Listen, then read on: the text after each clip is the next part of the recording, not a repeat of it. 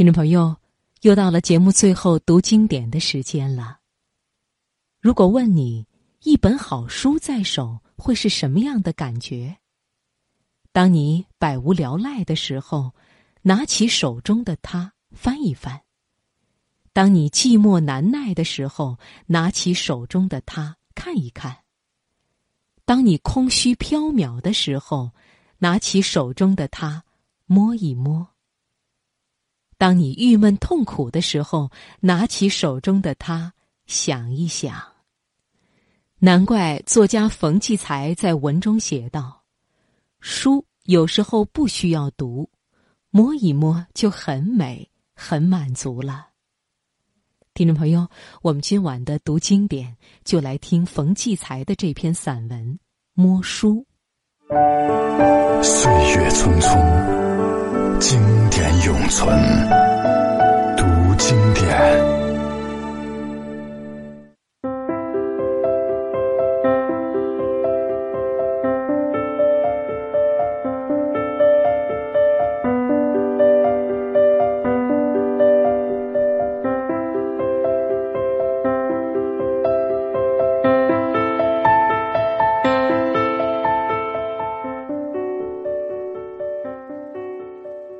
名叫莫拉的老妇人视书如命。她认真的对我说：“世界上所有的一切都在书里。”我说：“世界上没有的一切也在书里，把宇宙放在书里还有富裕。”他笑了，点点头表示同意，又说：“我收藏了四千多本书。”每天晚上必须用眼扫一遍，才肯关灯睡觉。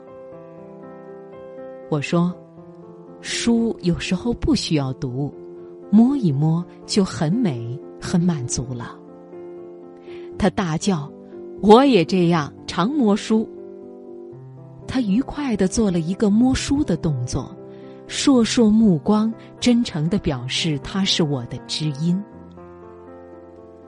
谈话。是个相互寻找与自我寻找的过程。这谈话使我高兴，因为既遇到知己，又发现了自己一个美妙的习惯，就是摸书。闲时，从书架抽下几本新新旧旧的书来，或许是某位哲人文字的大脑，或许是某位幻想者迷人的呓语。或许是人类某种思维兴衰全过程的记录，这全凭一时兴趣、心血来潮。有的书早已读过或再三读过，有的书买来就立在架上，此时也并非想读，不过翻翻、看看、摸摸而已。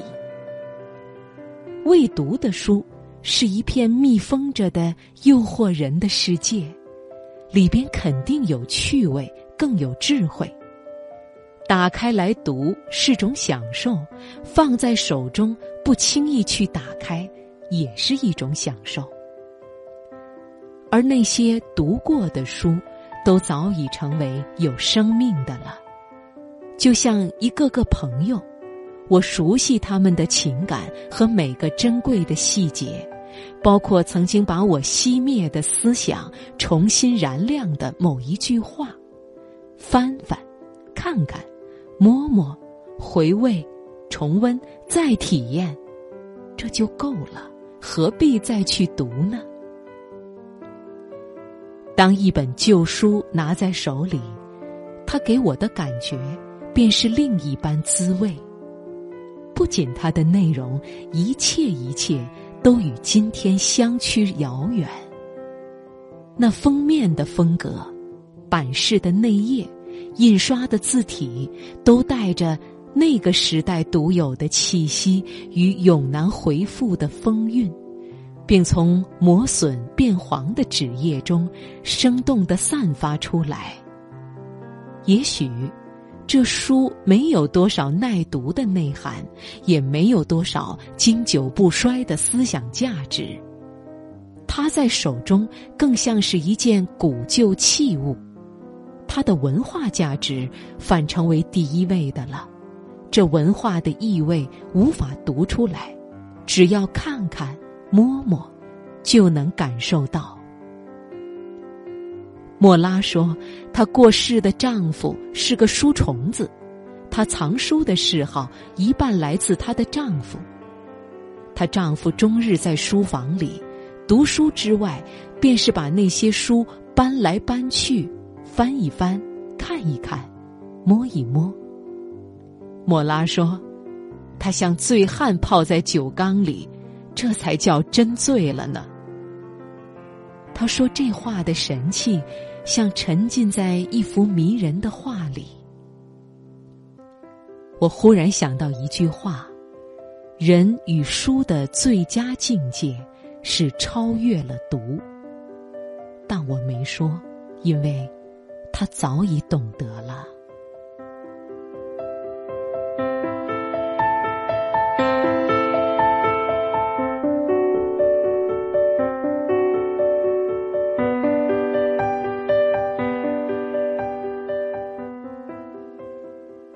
时间过得真快，我们今晚的财经夜读到这里就全部结束了。刘静代表责任编辑小月制作肖磊，感谢大家的收听。财经夜读的电子邮箱是 cjyd at cnr 点 cn，也就是财经夜读四个字汉语拼音第一个字母 cjyd at cnr 点 cn，欢迎听众朋友和我们联系。另外，我们财经夜读每天晚上的播出时间，请大家记好：每晚的十一点到十二点是首播，第二天凌晨两点到三点、四点到五点重播。欢迎大家到时候收听。好的，听众朋友，最后祝你晚安，明晚再会。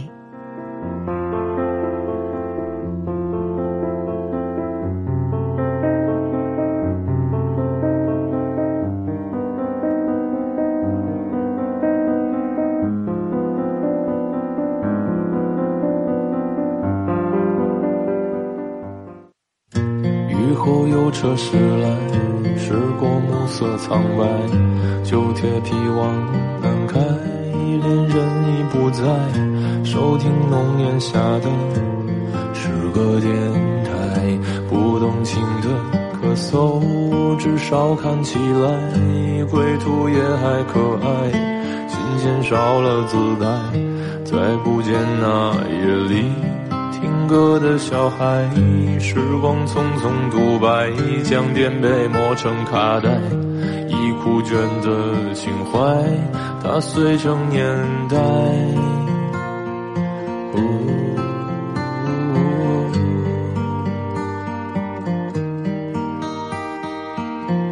就老去吧，孤独别醒来，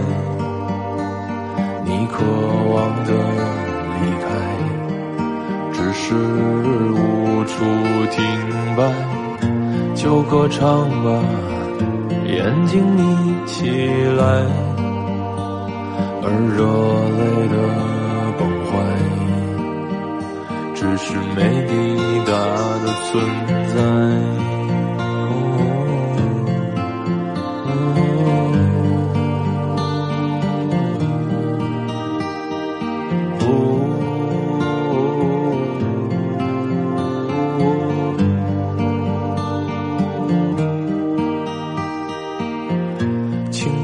醉倒在寂寂无名的怀，高嬉笑来虚度聚散的慷慨，辗转却去不到对的站台。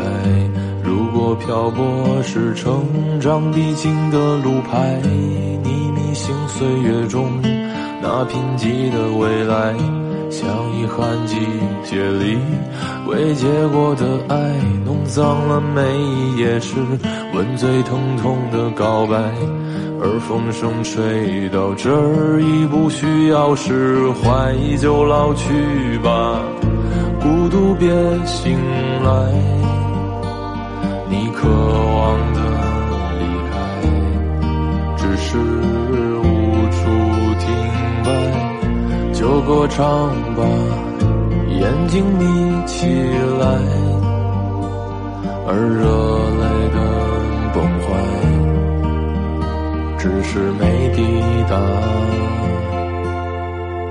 的存在。